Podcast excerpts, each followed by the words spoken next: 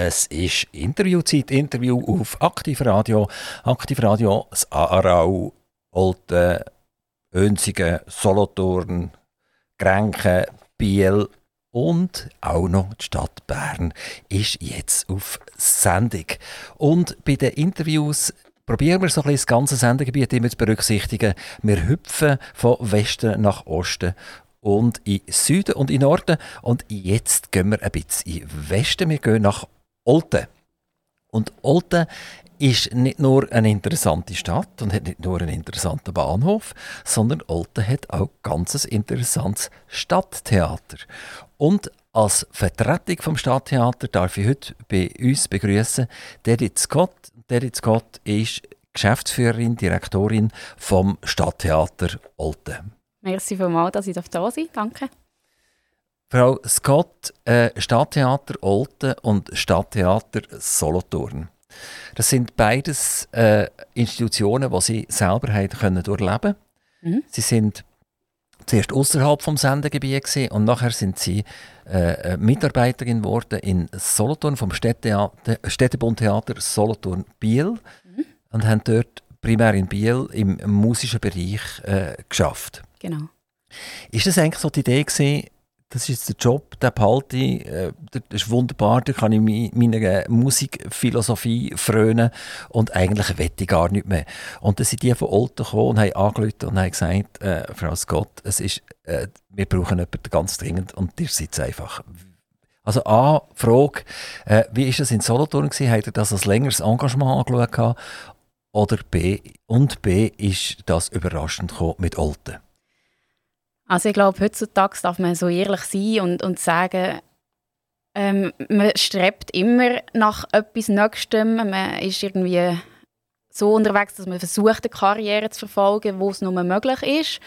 Das ist mir nicht anders gegangen. Ich habe das Biel als einen Schritt gesehen in meinem Lebenslauf, wobei mir nicht ganz klar war, wo der hinführt. Das kann, kann man so auch sagen. Ähm, ich habe dort aber angefangen, weil es ein Job war, der mich wahnsinnig interessiert hat, wo ich das Gefühl hatte, dass das reizt sich jetzt gut in das ein, was ich mir vorstelle für meinen Lebensweg, wo auch immer der dann genau hinführt.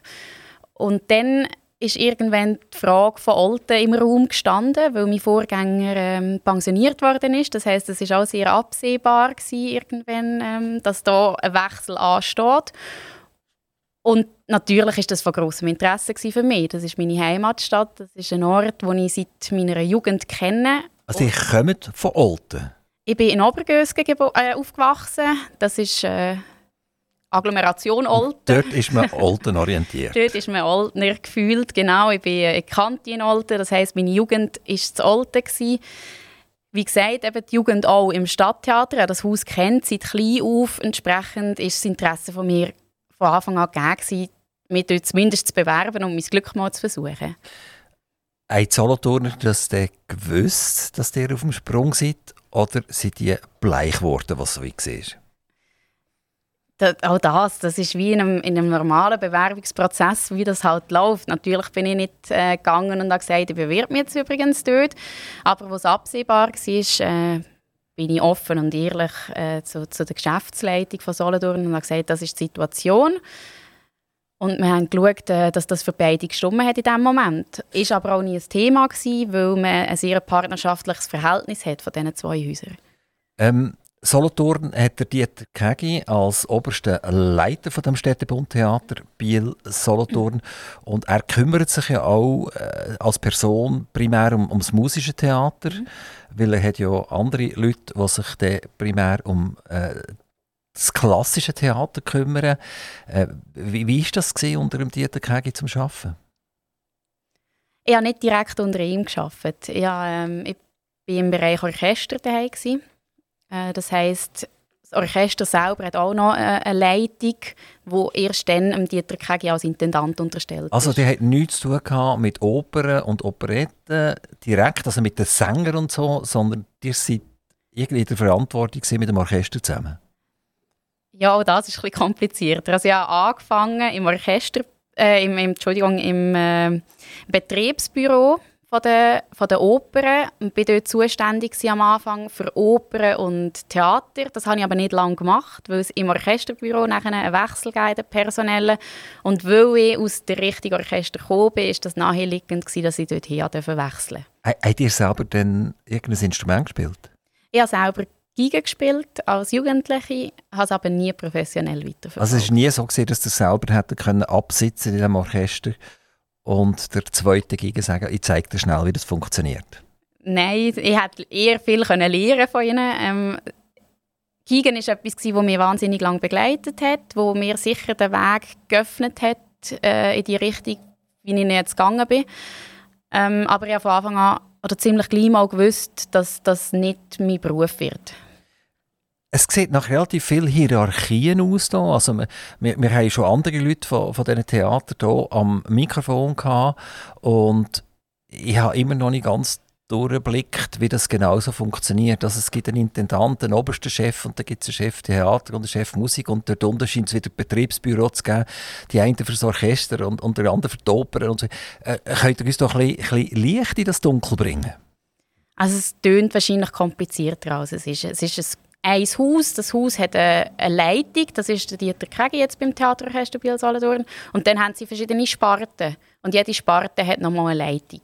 Das ist wie, wenn ein anderes Geschäft äh den CEO hat, wo, wo für das gesamte Geschäft zuständig ist und nachher für jede Abteilung, die das Geschäft hat, nochmal einen Abteilungsleiter gibt. Das ist nichts anderes. Ist der CEO ein, ein reiner Bürojob? Also der ist, geht, geht Champagner trinken mit den Leuten, dass es finanziert ist, der geht zu den Politikern. Champagner trinken kann man ja nicht so gut am Bürotisch. ja, nein, das nicht gleichzeitig. Ähm, der CEO ist natürlich heutzutage ein Bürojob, ja. Jetzt im Fall vom Tops ähm, gibt's, oder, also beim Tops ist es so, dass der Herr Kegi eben äh, auch noch den Auftrag hat, Opern inszenieren. Also es ist nicht nur der Bürojob, aber das ist von Haus zu Haus anders.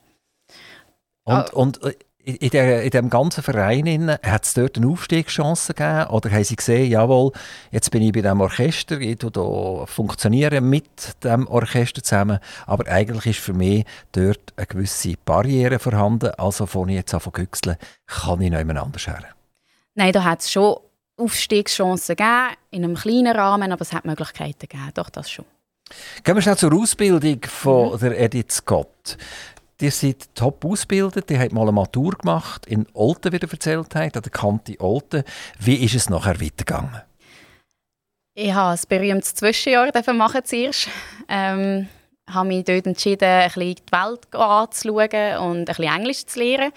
Und habe das unter anderem auch eingelegt, weil mir nicht ganz bewusst war, wohin ich mein Studium tragen soll, beziehungsweise was das Studium überhaupt sein soll. Ich habe von Anfang an gewusst, ich möchte gerne weiter studieren, habe aber ein Moment gebraucht, um zu definieren, was das ist. Und nach dem Zwischenjahr habe ich übrigens auch beim Theaterorchester Biel Solothurn ein, ein, ein, ein, Praktikum machen und das war so ein der Türöffner, gewesen, dass ich mich dann entschieden habe, Literaturwissenschaft im Hauptfach zu studieren und Musikwissenschaft im Nebenfach. Das habe ich in Freiburg gemacht, habe Musikwissenschaft auf Französisch studiert dort, damit ich das Bilingue noch ein bisschen drin habe. Ähm, und habe mich nach meinem Bachelorstudium dafür entschlossen, die Uni zu wechseln, auf Zürich zu wechseln und habe dort aber das Gleiche weiter studiert und dann entsprechend auch äh, abgeschlossen.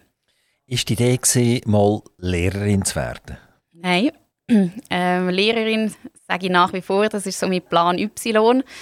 Ähm, Lehrerin deswegen nicht, weil meine Mami Lehrerin ist und ich einfach miterlebt habe, was das bedeutet daheim. Ich wollte überhaupt nicht sagen, es ist ein nicht schöner Beruf, aber es ist ein sehr intensiver Beruf und in meinen Augen ist das ein Job, wo man nicht ein Leben lang machen ähm, und es ist einfach, einfach nie mein Plan gewesen. Also Lehrer wäre wirklich so der, der, Notfallplan, wenn, wenn alle anderen strikt gerissen wären. Die sind eigentlich eine, eine Literaturwissenschaftlerin und sind jetzt am Theater in einer mehr organisatorischer äh, Umgebung. Äh, kommt da die, die Literaturwissenschaft nicht viel zu kurz?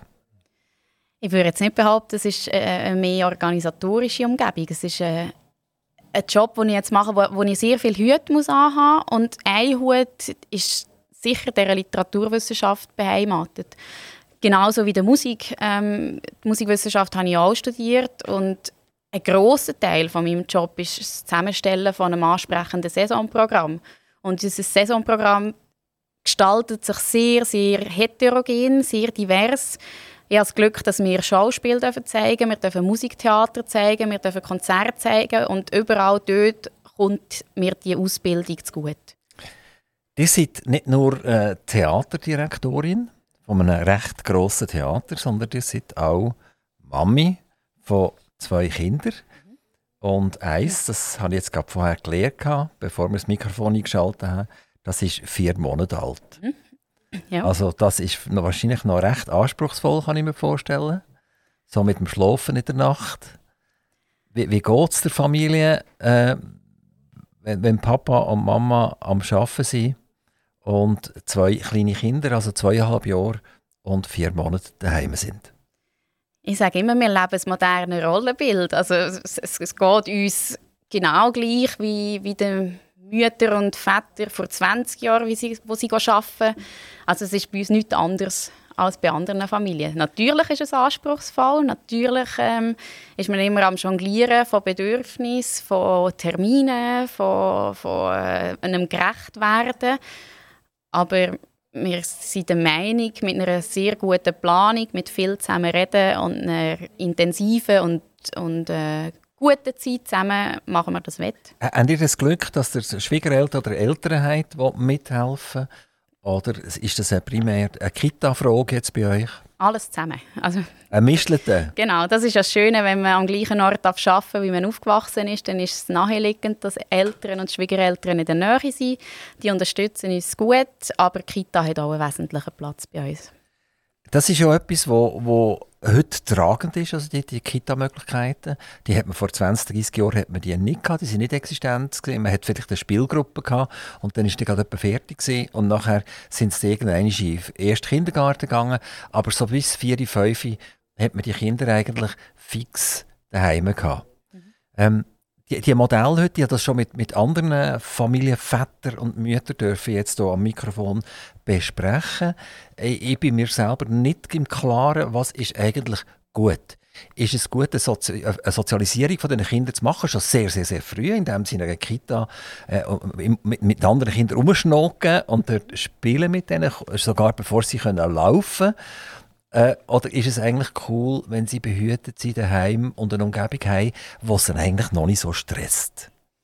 Ich glaube weder noch. Also das muss einfach jeder für sich wissen. Es gibt Leute, denen ist das eine ein Anliegen. Bei uns ist jetzt eher das andere, dass wir sagen, wir finden es eigentlich schön, dass unsere Kinder profitieren von diesen anderen Kindern in der Kita. Aber da gibt es da gibt's kein richtig und falsch. Und das ist ja genau das Wertvolle aber heute und so soll es ja auch sein. Und gerade in Olten ist das auch etwas, was man noch muss verbessern muss an dem, an dem ganzen Kinderbetreuungsangebot. Es soll jeder können die Möglichkeiten nutzen, die für ihn passen. Und für das müssen einfach Möglichkeiten geschaffen werden. Das ist, das wie, ist wie ist das so finanziell mit den Kitas? Ich selber äh, bin zu weit weg von dieser mhm. ganzen Geschichte, um das zu wissen. Ähm, ist das etwas, was sich eigentlich jeder kann leisten kann? Also es können auch Leute, die weniger verdienen, äh, können sich die Kita leisten? Oder ist das etwas, wo man muss sagen, es sind zwei Leute, die arbeiten und beide sollten äh, einen anständigen Lohn heimbringen, damit das überhaupt möglich ist? Es ist sicher nicht günstig. Also Kita-Betreuung kostet etwas, was ja auch Sinn macht. Die Kinder sind lang dort, die Kinder werden verpflegt, da gibt es Personal im Hintergrund, also die Kosten sind irgendwo gerechtfertigt. Ähm, es gibt von der Stadt in Olten, das weiß ich jetzt, ich weiß nicht, wie es bei anderen Städten ist, gibt es Unterstützungsangebote für Leute, die sich das schwieriger können leisten können, damit man das so ein bisschen kann. Ihr seid äh, nachher vom Studium weg halt in die Theaterszene, in die Musikszene reingeraten. Ist das äh, ein willentlicher Akt gewesen? Ihr habt ein Praktikum gemacht, hat er gesagt, jetzt beim TOPS. Habt ihr gesehen, ja, irgendwann ist, jawohl, das ist meine Zukunft? Oder habt ihr einfach einen Praktikumsplatz gesucht und dort ist per Zufall einen offen gewesen? Nein, es war wirklich immer ein das Ziel. Gewesen. Ich habe noch während meiner Kantizeit äh, ein Praktikum erleben an der Oper Köln. Ein dreitägiges war das. Gewesen. Also, Praktikum ist vielleicht ein bisschen der falsche Begriff, ein Einblick. Und da war bei mir sehr prägend. Gewesen. Das hat mir eine Welt geöffnet, die ich nicht kennt habe, die ich wahnsinnig spannend gefunden habe. Und das hat später bei mir einfach immer mitgeschwungen. Ähm, aufgrund dessen bin ich eben nach der Kante dann zum TOPS mal ein längeres Praktikum machen. Und das hat mir eigentlich die Bestätigung gegeben, dass das der richtige Weg ist, dass das etwas ist, was mir gefällt, dass das eine Welt ist, in die ich gerne eintauchen Und entsprechend habe ich immer versucht, meine Schritte auf das Ziel her zu, zu führen. Ähm, kann man sagen, ihr seid eigentlich nie wirklich geldgierig gewesen. Weil an diesen Theater ist etwas nicht vorhanden, oder meistens nicht vorhanden, das ist Geld. Äh, ich habe jetzt, wie gesagt, mit mehreren Exponenten vom TOPS schon dürfen reden. Und dort ist das immer wieder vorgekommen, dass man jede Produktion, die ein bisschen speziell ist und ein bisschen anders ist, dass man die wieder muss finanzieren und Geld suchen. Solothurn hat jetzt zum Beispiel die Theaterfreunde, die ein bisschen mithelfen, manchmal andere Quellen, die, die können angezapft werden aber wenn man das klassisch laufen dann lässt die Budget eigentlich nicht äh, äh, einen riesen Gump zu. Und darum kann ich mir auch vorstellen, dass Sie als Leiterin jetzt äh, vom Orchester oder von der Organisation vom Orchester oder so nicht wahnsinnig viel verdient haben. Ist das richtig? Ja, ist alles relativ. aber ja, wir sind also, Schweizer, wir reden nicht über genau, Geld. Genau, ja, aber genau. Es, ist, es ist sicher so, dass man kann sagen Leute mit einem ähnlichen Ausbildungsweg wie meinem in einer Finanzbranche, in, einer, in einem Beratungsjob oder Ähnlichem haben, haben, haben andere Löhne gehabt. Das darf man sagen. Sie haben das Wort massiv brauchen, aber Sie haben es nur angedeutet. Ich habe es nur angedeutet. Äh, ja, doch, man darf sagen, es ist, es ist ein Lohnsprung drin, bestimmt. Ich kenne natürlich auch andere Löhne. Also, also ich nehme jetzt am Opernhaus in Zürich, dort werden wahrscheinlich relativ gute Löhne gezahlt, kann ich mir vorstellen. Und im, sagen wir jetzt im Opernhaus Biel, dort werden vermutlich nicht die gleichen Löhne gezahlt. Das ist gar nicht möglich. Sie haben es gerade selber gesagt, wir reden nicht über Löhne. Ich, ich, ich weiß nicht, was in, in Zürich gezahlt wird, deswegen kann ich den Vergleich nicht, äh, nicht bestätigen, weiß ich nicht. Oder umgekehrt fragen, kann jemand, der so eine Stelle hat, äh, bei einem lokalen Theater wie, wie Solothurn jetzt, aber nicht zu oben, sondern so mit drin irgendjemand, könnte der oder die äh, eine Familie durchbringen? Wäre das möglich? Ich kann nur von mir reden. Ähm, ich mit meinem 100% Pensum damals wäre knapp gewesen. Genau, also dann, dann, muss man fast noch etwas machen nebendurch. Man muss fast schauen, dass noch irgendetwas reinkommt. Oder man muss super gut an der Börse spekulieren, was im Moment sowieso schwierig ist.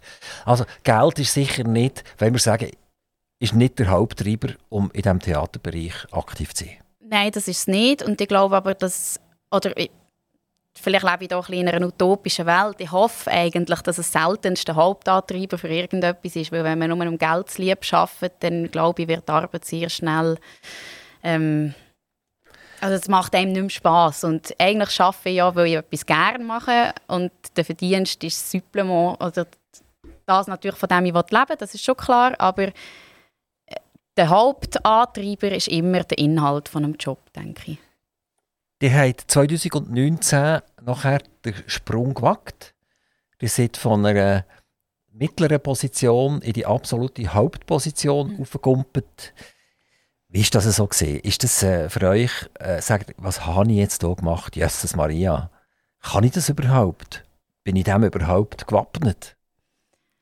Ja, ganz genau so ist das Ähm, man hört das ja oft, dass, dass wir uns äh, als Frauen vielleicht ein bisschen mehr, aber auch als, als junge Leute Sachen zu wenig trauen. Und, und mir geht es da nicht anders wie anderen. Ja, ähm, mir das zwar gewagt, mich zu bewerben ähm, und, und habe mir das in dem Moment auch zutraut, aber man hinterfragt es dann ein Stück weit gleich. Nicht man hinterfragt es, man, man hat einfach nochmal Respekt davor, ich muss es so sagen. Habt ihr denn eine gewisse Zeit können mit eurem Vorgänger, das ist der Herbert Schiebler, gewesen, können mit ihm äh, ein paar Monate verbringen? Hat er das super können übergeben oder hat das äh, eine Zäsur gegeben dort? Wir haben eine Übergabe gemacht, doch. Dort hatte ich das Glück, gehabt, ein bisschen eingearbeitet zu werden. Das ist leider ein bisschen kürzer ausgefallen als angedenkt, äh, wegen meinem ersten Mutterschaftsurlaub. Der war gerade dann, gewesen. also ich habe angefangen und bis sechs Wochen später Mutter geworden. Ähm, deswegen ist es ein bisschen kürzer ausgefallen, als das mal gedacht wäre. Also die, die hat eigentlich primär, und jetzt darf das nicht falsch verstanden werden, primär Mutterschaftsurlaub gemacht in eurem, in eurem Direktorium. Und dazwischen noch ein bisschen Corona, ja. Also und, und äh, wie, wie, wie schaut ihr das an? Also wir, wir haben sind so Verhältnisse, also man tut eine, eine, eine Frau in eine, in eine Top-Position wählen man wählt sie genau dann, wenn sie eigentlich in einer Familienplanung ist und das, ich will nicht sagen, es ist nicht korrekt. Klar ist es korrekt, es ist ja auch rechtlich korrekt, oder? Aber wird man all diesen Mitarbeitern, den Zuschauern und allen noch gerecht, wenn man zweimal 16 Wochen Mutterschaftsurlaub nimmt, weg ist? Wenn ich das richtig ausrechne, gibt es 32 Wochen. Und 32 Wochen, das sind irgendwie zwei Drittel von einem Jahr fast. Äh, ist das eigentlich korrekt? Selbstverständlich ist das korrekt. Gerade in der heutigen Zeit muss das möglich sein. Das Risiko ist bestanden. Ich glaube, das haben alle gewusst, äh, die in diesem Einstellungsprozess beteiligt sind.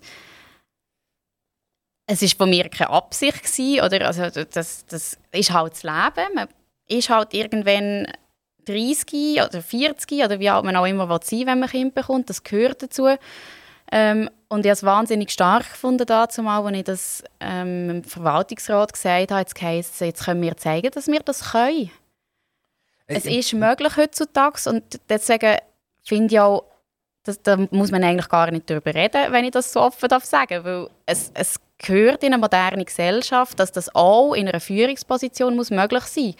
Ich habe meinen Teil dazu beigetragen, indem ich gesagt habe, die Zeit, in der ich abwesend bin, die muss einfach maximal gut organisiert sein, durch Stellvertretungen, durch Anwesenheiten, durch was auch immer nötig ist, um meine Abwesenheit zu rechtfertigen. Und das, glaube ich, ist uns gut gelungen, beide Mal. Mir ist ganz klar, das ist ein mega heikles Thema, oder? Und wenn ich das anpacke, kann ich mir gerade vorstellen, dass draussen ein paar die Krallen ausfahren und sagen, was fällt jetzt dem Moderator wieder ein, das überhaupt zur Diskussion zu bringen. Aber wenn, wenn wir jetzt alle moralischen Aspekte und Gefühle mal daraus rausnehmen und das rein organisatorisch. Ähm, wenn man einen CEO von einer Unternehmung wählt, dann wählt man den entweder als Nachfolger selbstverständlich, weil es ist vielleicht gut gelaufen, oder man sagt sich, es muss etwas geändert werden, es muss etwas passieren. Wir müssen uns der Zeit anpassen. Vielleicht hat man auch in einem Departement, jetzt gerade in einer sehr grossen Firma vielleicht, äh, mega Lampen, man verliert Geld, es stehen, es stehen Arbeitsplätze äh, äh, zur Disposition. Also es tun sich wirklich grundlegende Fragen stellen. Und jetzt ist das halt tatsächlich so, dass äh, wir haben einen Stromkonzern hier im Kanton Solothurn, wo, wo ein bisschen blockt ist durch Mutterschaftsurlaub. Äh, das hat sich dann irgendwann geregelt, indem sie nicht mehr dort ist, an ihrer Position. Aber äh, irgendwie wirklich völlig emotionslos, oder? Und nicht irgendwie Frauen oder Männer in eine Position wollen stellen. Es ist eigentlich nicht ganz gerecht den Leuten gegenüber, oder? Also Familienplanung, das ist ja das ist super, das ist cool, oder? Baby bekommen ist das Beste, was es gibt von dieser Welt. Es wäre ja eine Katastrophe, wir würden aussterben. Aber, aber wenn, wenn der CEO ausfällt, dann fragt man sich wirklich, ja, äh, die, die jetzt das müssen übernehmen und machen, sollen sie es doch gerade weitermachen, oder? Der braucht es ja eigentlich theoretisch, der CEO gar nicht. Ja, der glaube ich aber, ist, ist äh, das wirklich ist die Struktur von einer Firma zu hinterfragen, wenn das so ist. Ähm, ich kann nur für uns sprechen. Für uns ist es jetzt so gewesen, im ersten Fall haben wir das Glück gehabt, dass, wie gesagt, mein Vorgänger erst gerade pensioniert worden ist und wir ihn für die Vertretung von meinem Mutterschaftsurlaub nochmal gewinnen können. Das ist, Damit ist eigentlich das eine perfekte Situation. Das war eine super Situation. Gewesen. Man hat sich kennt ich bin noch nicht so lange dabei gewesen, dass er schon, schon zu weit weg wäre. Also das ist, ist sehr gut gelöst gewesen. Und jetzt im zweiten Fall, denke ich, haben wir das auch gut gelöst. Wir haben es mit, mit ähm, Übergangspensenänderungen gelöst. Ich hatte keine externe Stellvertretung. Ich hatte auch niemanden aus meinem Team, der mich komplett vertreten hat für diese Zeit. Das heisst, ähm, für die dreieinhalb Monate, vier Monate ist das gegangen, aber es wäre nicht länger gegangen. Also es wäre nicht so, dass man jetzt könnte sagen die können ja die Arbeit einfach weitermachen, weil andere Sachen haben gelitten in dieser Zeit, das ist ja so, aber in einem vertretbaren Rahmen, dass man jetzt, wo ich wieder rum bin, kann sagen, man knüpft an und tut die Sachen, die sie bleiben liegen, die vielleicht nicht gerade die höchste Priorität und Dringlichkeit haben, dass man die jetzt wieder aufgreift und unter geordneten Strukturen wieder angehen kann. Also ich sehe es, ist es, das plausibel erklären, oder? Jetzt für Stadttheater Olten, ähm, eine kleine Unternehmung, ne, ne, nehmen wir jetzt einen, einen Bäckereibetrieb oder so etwas, wo, wo, wo, wo jemand anstellt für die Betriebsführung von diesem Bäckereibetrieb und äh, der oder die fällt nachher aus, längere Zeit, sei jetzt das eben Mutterschaft oder sei das Corona etc., dann kommt der Betrieb früher oder später in ein Problem hinein, weil er vielleicht sich nicht so super kann organisieren kann, weil er vielleicht nicht den Vorgänger wieder kann zurückholen kann etc. Also ist ein Thema, wo man, wo, das gehört jetzt vielleicht nicht ganz daher, oder? Wir reden lieber ein bisschen über, über, über Vielleicht Theater. darf ich aber noch schnell abschließend ja. sagen, ja. also ich denke, gerade im Mutterschaftsurlaub und gerade weil das, ob man will oder nicht, ist es eine emotionsgeladene äh, Diskussion. Da, dort ist es einfach absehbar, dort ist es planbar und das macht eben den Unterschied zu einer Krankheitsabwesenheit. Man kann es im Voraus planen, man kann es angehen und deswegen muss es möglich sein. Genau, genau. Wir gehen zurück zum Stadttheater Olten. Sehr gerne. Das Stadttheater Olten und Solothurn unterscheiden sich ja gravierend.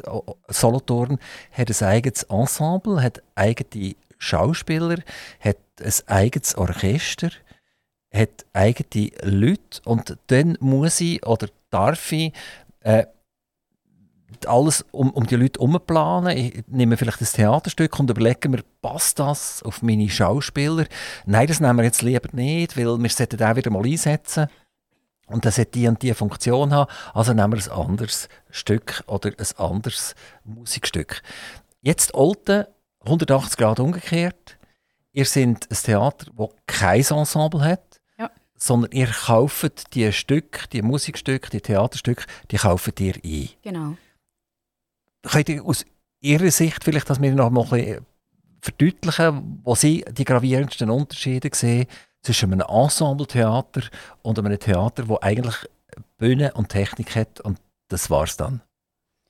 Ja, genau in dem. Also, ähm, das eine Theater produziert, sagen wir immer, und das andere kauft ein. Das heißt, das eine Theater fährt eine Strategie, wo sich ganz klar versucht zu positionieren durch eine Stückauswahl, durch, durch das, wie das Werk inszeniert. Ähm, es hat ein eigenes Ensemble, es hat einen anderen administrativen Aufwand, da ist ein ganz anderer ähm, ähm, Personalkörper dahinter beim Theaterorchester Biel Solothurn ähm, als bei uns. Wir haben die Chance, das Glück, wie auch immer, ähm, dass es bei uns anders läuft. Wir dürfen auswählen aus einem Angebot, das uns vorgegeben ist, was mal besser, mal aber auch schwieriger kann sein ähm, wir haben entsprechend einen kleineren Personalapparat hinter dran. Und trotzdem brauchen wir aber genau das gleiche Haus schlussendlich, um äh, Produktionen bei uns können zu zeigen. Alle Produktionen sind eingekauft bei euch? Ja. Ihr inszeniert nichts selber? Nein. Könnt ihr die Stücke voraus anschauen? Gibt es die schon? Oder gibt es auch Premieren bei euch? Weltpremieren, die ihr nicht könnt anschauen könnt und wo ihr dann ganz äh, gespannt im Publikum seid selber und sagt, um Himmels Gott, wie kommt das raus?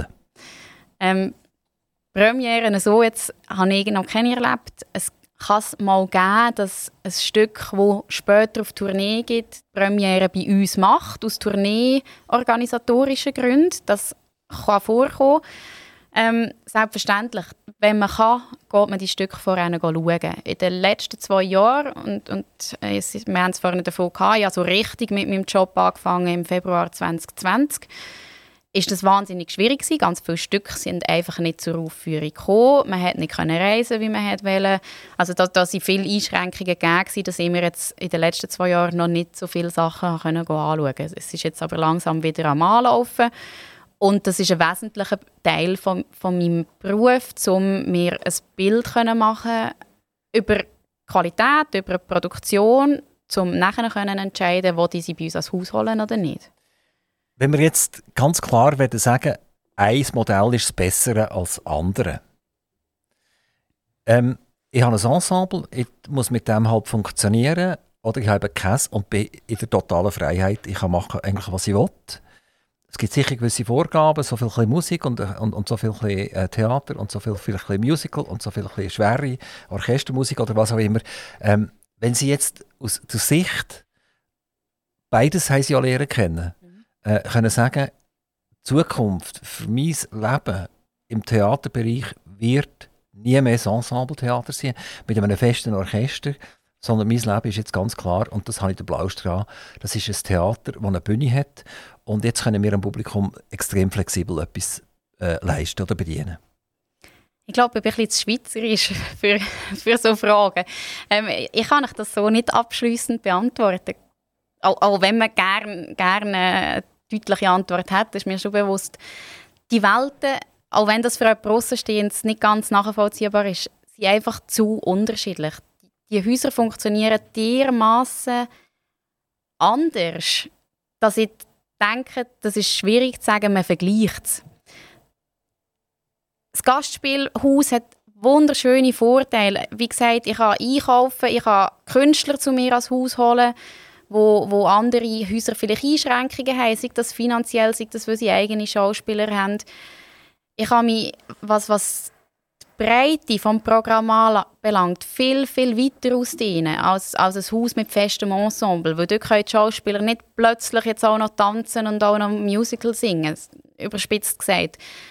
Aber ein Haus, wo, wo ein festes Ensemble hat, hat dafür die Möglichkeit, ähm, mit diesen einzelnen Schauspielern viel, viel stärker Inszenierungen zu schaffen. Die können selber Stück zum Leben erwecken. Das kann ich wiederum nicht. Ich muss einfach das fertige Stück nehmen und kann nicht sagen, wir arbeiten jetzt an diesem Rädchen noch ein bisschen und wir drehen hier noch etwas. Wir sind fast wie ein Kinobetreiber, oder? Der löst den Film ab vorne. Ja, ich bin ein bisschen am Studieren.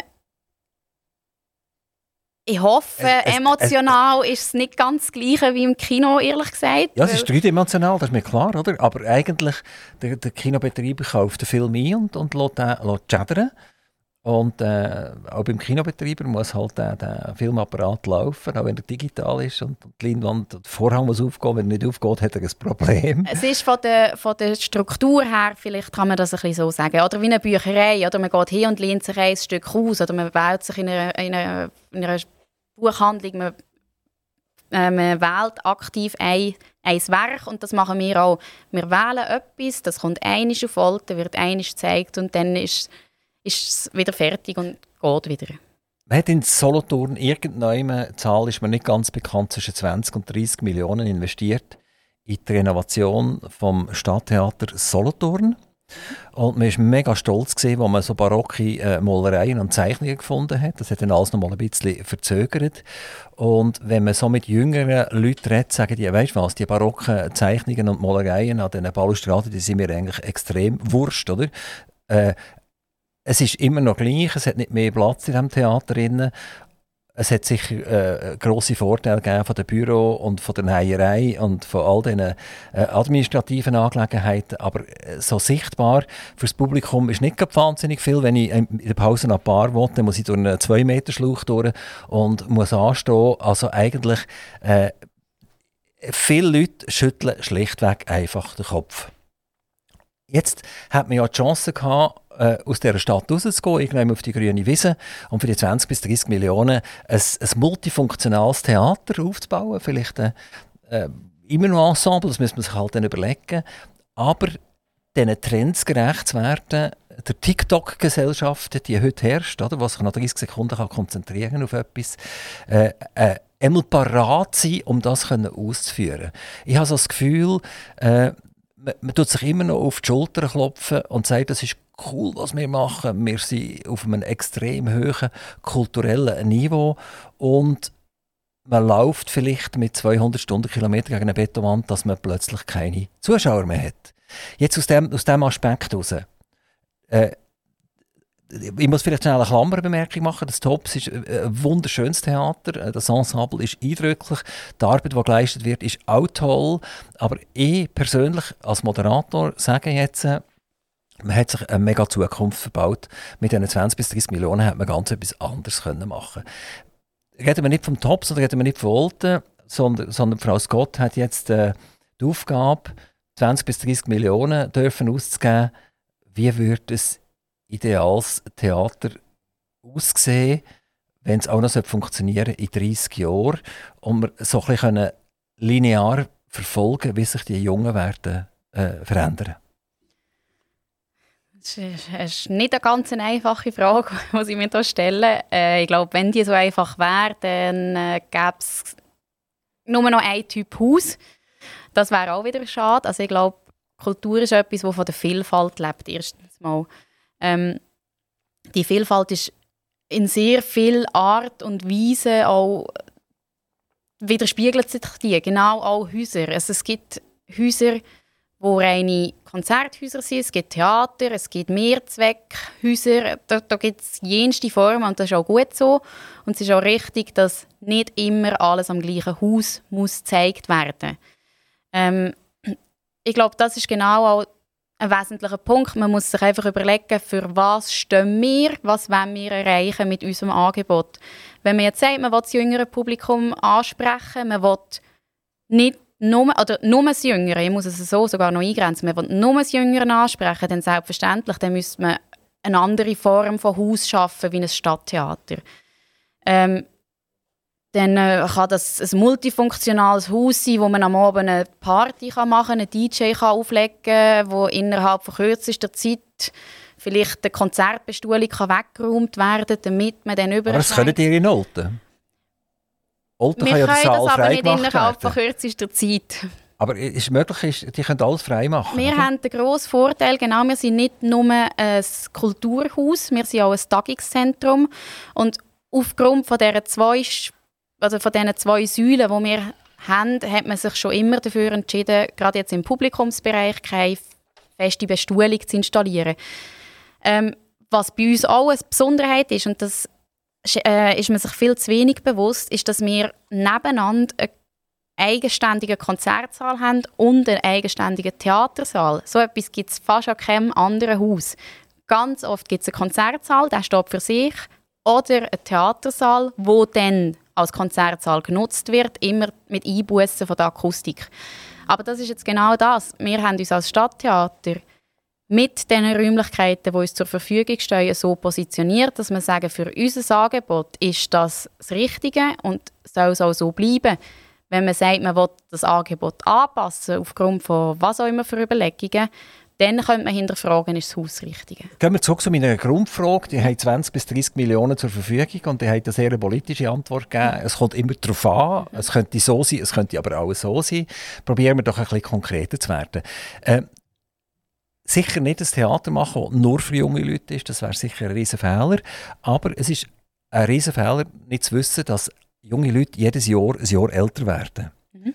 Und wenn wir die nicht mobilisieren und nur über die Kante, also dass die Schüler müssen ins Theater gehen, damit sie nach im Deutschunterricht das können besprechen und dann wird, tut man statistisch die dazuzählen und sagen, ja, wir haben ja 32,48 junge Leute drin, wo aber ein grosser Teil eben nicht freiwillig kommt, oder? sondern wo das als schulische äh, Grundangebot muss einfach mhm. wahrnehmen Also mein, meine Behauptung jetzt ist, und die können Sie selbstverständlich widerlegen, dass wenn man äh, äh, ein klassisches Theater macht, dass man noch so modern sein, was auf der Bühne umeinander äh, kumpelt, äh, wir langsam aber sicher die Generation vergessen und oben aus werden wir alle grauhörig und sind irgendwann nicht mehr da und dann sind die 20 bis 30 Millionen vielleicht eben nicht richtig investiert.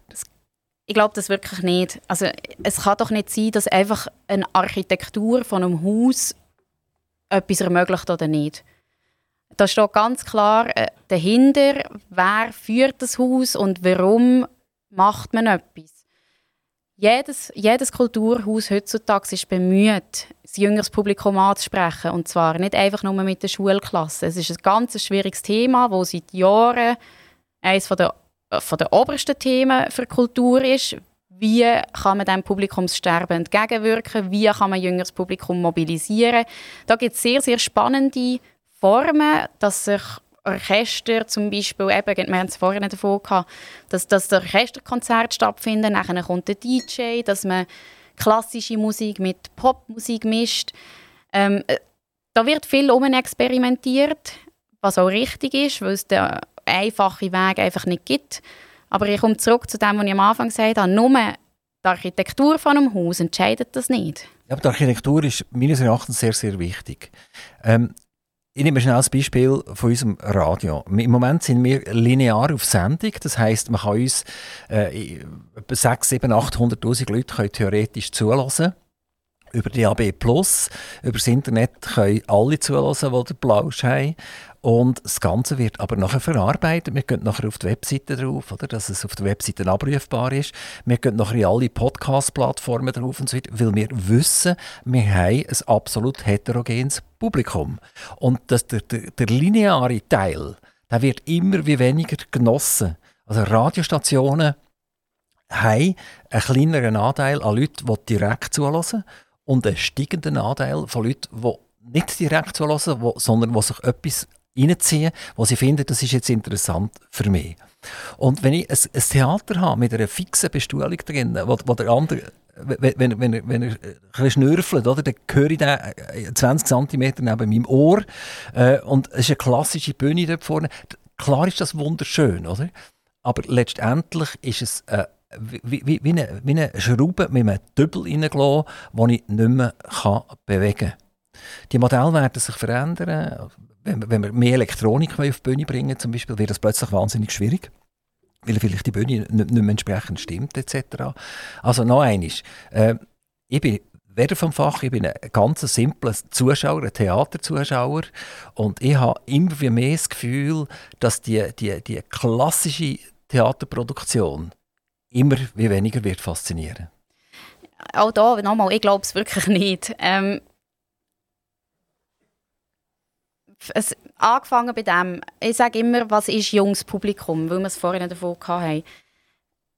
Ich bin froh, wenn bei uns Leute ab 45 plus reinkommen. Das ist für mich junges Publikum. Es sind Leute, die in einem Lebensabschnitt sind, die wieder mehr rausgehen können, die sich freier bewegen können, die die Kinder nicht mehr klein daheim haben, dass man daheim sein muss, dass man zu ihnen schauen muss.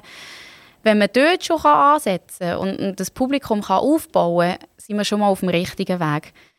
Ähm, natürlich, wie gesagt, gibt es wilde Formen heute und man versucht auch noch bei jüngerem Publikum anzusetzen. Ähm, ich also, Entschuldigung, wilde Formen. Das ist vielleicht gar nicht gefragt von Jungen. Die, die, genau. die, die, wollen ja vielleicht nicht einen, der Viertel Blut über, über die Bühne überspringt. Das ist ja gar, um das, das ist vielleicht ein Missverständnis von einer älteren Generation gegenüber der jüngeren Generation. Das glaube ich auch, weil ganz klasse, also interessanterweise sieht man bei uns zum Beispiel, was bei den Klassikern, bei einem, weiss jetzt nicht, bei einem Goethe, bei einem Schiller, da kommen junge Leute ins Theater. Also finde ich auch eine sehr spannende äh, Beobachtung, um, um das mal zu sehen. Eben, also der Vorwurf, den ich mir muss gelten ist ganz klar, dass ich natürlich eine egoistische Meinung habe, persönlich, und die, die vertreten. Und sie haben natürlich das grosse Glück, dass sie das selber erlebt und weiterhin er erleben. Also jetzt meine Frage, im, im Stadttheater Olten wenn marschieren die Leute so richtig auf? Was ist auf der Bühne, wenn ihr, wenn ihr sogar nach zwei Stunden sind alle Billionen verkauft? Ah, das sind meistens ähm, sehr gross angelegte Geschichten. Und meistens sind das Übungen, die auf eine sehr gekonnte Art äh, Musik und irgendetwas Darstellerisches kombinieren.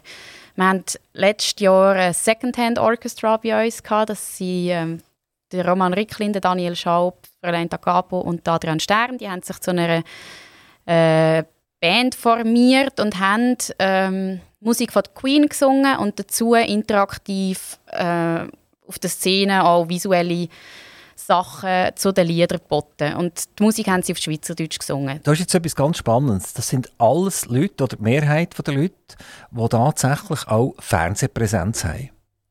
Mhm. Ist das eine Grundlage, dass die Leute springen und ein Billett kaufen, weil sie sagen, ah, den kenne ich doch von der Matscheibe her, jetzt will ich ihn noch äh, live sehen. Ich glaube, das hat nicht etwas mit dem Fernsehen zu tun, das ist auch ganz generell so, dass sie Namen, die man kennt. Und äh, eine gewisse Popularität, ein gewisser Name bringt natürlich mehr Aufmerksamkeit mit sich und die Leute sind bestrebt, das kann schauen, selbstverständlich. Es gibt aber auch wenn ich schnell ergänzen andere Shows, wo einfach der Titel oder die Art und Weise von der Gestaltung von dem oben sehr interessiert. Zum Beispiel haben wir ähm, einen Abend gehabt, der heißt Irish Heartbeat, die sich äh, irischer Musik widmet. Wir hatten drei verschiedene irische Bands auf der Bühne, gehabt, die einfach den, den irischen äh, Spirit ein bisschen haben versucht zu zeigen. Auch das hat wahnsinnig gut funktioniert. Wann habt ihr viele Leute und wann habt ihr wenige Leute? Sind viele Leute, die Bude ist voll oder die Bude ist zwei Drittel voll und es ist wenig Leute, wenn acht Leute im Publikum sind und man muss trotzdem spielen. Was, wie, wie ist so der, mhm. Der was, immer, was, ist wenig und was ist viel? Es gibt eine Zeitrechnung vor und nach Corona. Ähm, vor Corona haben wir großteils viele Leute im Publikum gehabt. Da sind wir immer um die 80 Prozent ausgebucht was sehr, sehr stolz ist für das Stadttheater. Ähm, mit Corona ist natürlich ein grosser Einbruch und jetzt läuft es anders wir sind nach wie vor an gewissen Öben ausverkauft. Das gibt es. Das hoffe ich, bleibt auch so. Und es gibt Öben, wo wir, wo wir weniger gut besucht sind, wo im schlimmsten Fall mal 150 Leute um sind. Das soll aber nicht heißen, dann muss man halt spielen. Wir spielen noch so gerne auch für die 150 Leute, weil die kommen, weil sie etwas interessiert. Die wollen ganz spezifisch diesen Abend das Stück schauen. Und dann wäre es niemandem Rechnung tragen, wenn man jetzt sagt, das macht man deswegen nicht. Gerade auch, weil wir ja als, als äh, Kulturinstitution immer im Hinterkopf haben, dass wir auch einen Kulturbildungsauftrag haben. Und zu Lasten von dem zu entscheiden, nein, man bringt jetzt nur noch ganz sicher Sachen, die garantiert das Haus ausverkaufen, wäre nicht der richtige äh, Ansatz. Sie sagen vor Corona und nach Corona. Sind wir als Gesellschaft verändert worden durch die zwei Jahre Corona? Wenn Sie sagen, nach Corona, wir haben weniger Leute. Oder ist das immer noch die nachhallende Angst, die wo, wo geschürt worden ist, halt zwei Jahre lang? Zwei Jahre lang habe ich mich ja kaum mehr zum Haus ausgetraut. Oder ja, am liebsten hätte ich nicht mehr eingeatmet, dass ich ja das Virus nicht kann kann. Ist das dermaßen im Hinterkopf, dass die Leute sich eigentlich immer noch nicht unter die anderen Leute wagen? Oder haben wir tatsächlich einen Gesellschaftsbruch? Ich glaube, es spielt ganz viel drin und es ist für uns sehr, sehr schwierig zu evaluieren, was ist jetzt genau ein Grund, dass jemand nicht mehr so viel ins Theater kommt. Einer der Hauptgründe, denke ich, liegt daran, dass die Pandemie, und sie ist ja leider Gottes immer noch nicht ganz überstanden, äh, sehr lange schon dauert. Und es gibt Leute, die sich am Anfang dafür entschieden haben, sie kommen nicht mehr einem Risiko geschuldet. Und irgendwann, glaube ich, aber hat sich so ein bisschen eine Gemütlichkeit eingeschlichen, beziehungsweise man hat sich an eine neue Lebensform gewöhnen, dass man gesagt hat, es muss ja nicht pro Woche jeden zweiten Abend besetzt sein. Und das ist eine neue Lebensform, denke ich, wo, wo sich schon in der Gesellschaft ein bisschen verankert hat, wo ich sehr gespannt bin, ob das jetzt so bleibt oder ob ob da doch wieder mehr Mobilität zurückkommt zu den Leuten. Aber wie gesagt, es, es ist selten ein Faktor allein. Es spielen immer mehrere Faktoren eine Rolle für den Entscheid, gehe ich noch hin oder nicht. Vielleicht kommen wir ganz schnell zurück äh, zu der Diskussion, ein Stadttheater mit fixer Bestuhlung und alles definiert, oder? Oder äh, eine sehr freiheitliche Bühne, die man umstellen kann und sogar den Saalraum. Ähm, ich glaube, nach Corona sind die Kulturangebote jetzt wieder explodiert. Es gibt wahnsinnig viel. Ich habe irgendwie eine Zahl gehört, dass 10 Millionen verkaufte Billionen draussen sind für 2022 über alle kulturellen Engagements, die in der Schweiz herrschen. Das ist so viel wie noch nie. Und es werden plötzlich werden Sachen gebucht und die Leute gehen immer her, was sie eben vorher nicht her sind. Also wir haben jetzt zum Beispiel eine Aussenbühne im Matthias Holz Solothurn etc., wo, wo, wo, wo, wo, wo relativ gut funktioniert. Und das ist für mich eigentlich mehr der Beweis, es gibt neue Formen, ohne dass die eben müssen, äh, oberkulturell kandidelt sind, wo, wo, wo einfach Musik gespielt wird, aber in einer völlig anderen Umgebung, in einer offenen Umgebung, wo ich auch mal fortspazieren kann. Ich kann mit drin, kann ich schnell fortspazieren, kann etwas trinken oder wie, wie, auch immer. Oder? Also eine viel liberalere Haltung, als dass ich eingängt bin auf meinem Stühle und jetzt muss ich einfach zuschauen und darf ja auch nicht aufstehen etc. Also, ähm, viele Leute, die kulturelle Engagement genießen, es wird wahnsinnig viel geboten wahrscheinlich sogar mehr als vor Corona.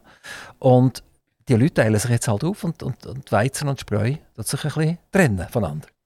Ich glaube, 2022 ist ein spezielles Jahr nach wie vor. Das ist sicher kein Standard, wie er jetzt weiter wird sein. Da gibt es immer noch sehr viele Angebote, die nachgeholt werden von den letzten zwei Jahren, Verschiebungen, die man oder wo, wo jetzt gespielt werden. Deswegen denke ich nicht, dass man davon ausgeht, dass das jetzt äh, so wird bleiben.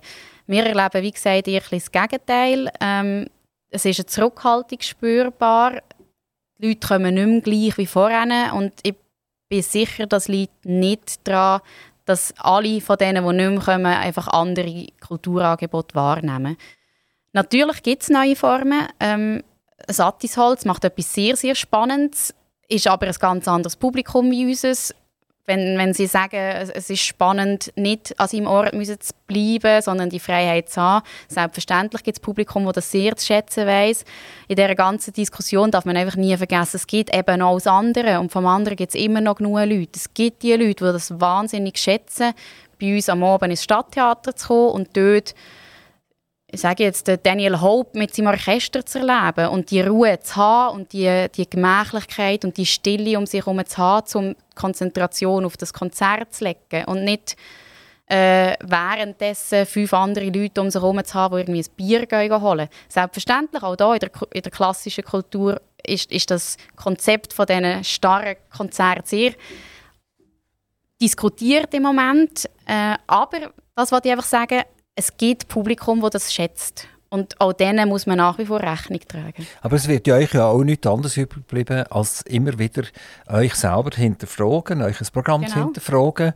Und irgendwann habt ja ihr auch wieder einen Verwaltungsrat, wo, wo schlussendlich äh, Zahlen anschaut und sagt, äh, bei dieser Art Engagement haben wir gute Zahlen gehabt, da haben wir weniger gute Zahlen. Also muss das äh, minoritär werden. Es kann nicht mehr sein, dass wir das so viel spielen. Wir brauchen mehr Eintritt. Also es wird nicht nichts anderes übrig bleiben, als euch dieser Situation anzupassen. Und das ist eine reine Hoffnung, dass Sie sagen, 2022 ist noch speziell, oder? Das ist so, das ist eine reine Hoffnung. Aber das andere muss ich noch wirklich widersprechen ein bisschen, weil es ist nicht der Verwaltungsrat und es ist nicht irgendwo so etwas entscheiden. Es ist am Schluss äh, der Partner, der unsere Leistungsvereinbarung äh, mit dem wir eine Leistungsvereinbarung haben.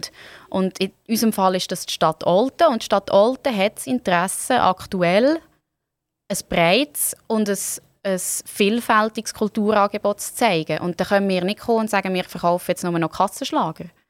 Würdet ihr das eigentlich schaffen, ohne staatliche Zuwendung ein Theater aufzubauen?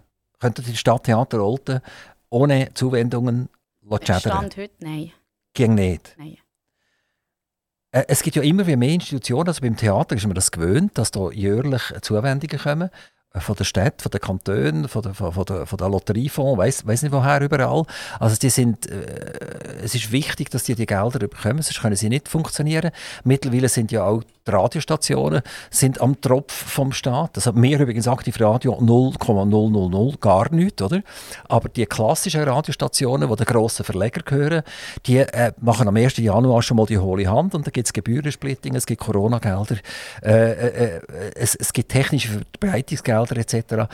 Äh, der Staat hängt überall mit drinnen. Wie positiv schauen Sie das an? Ich kann es auf Kultur beziehen. Ähm, und da finde ich besonders positiv genau das, was ich vorhin versucht habe zu sagen.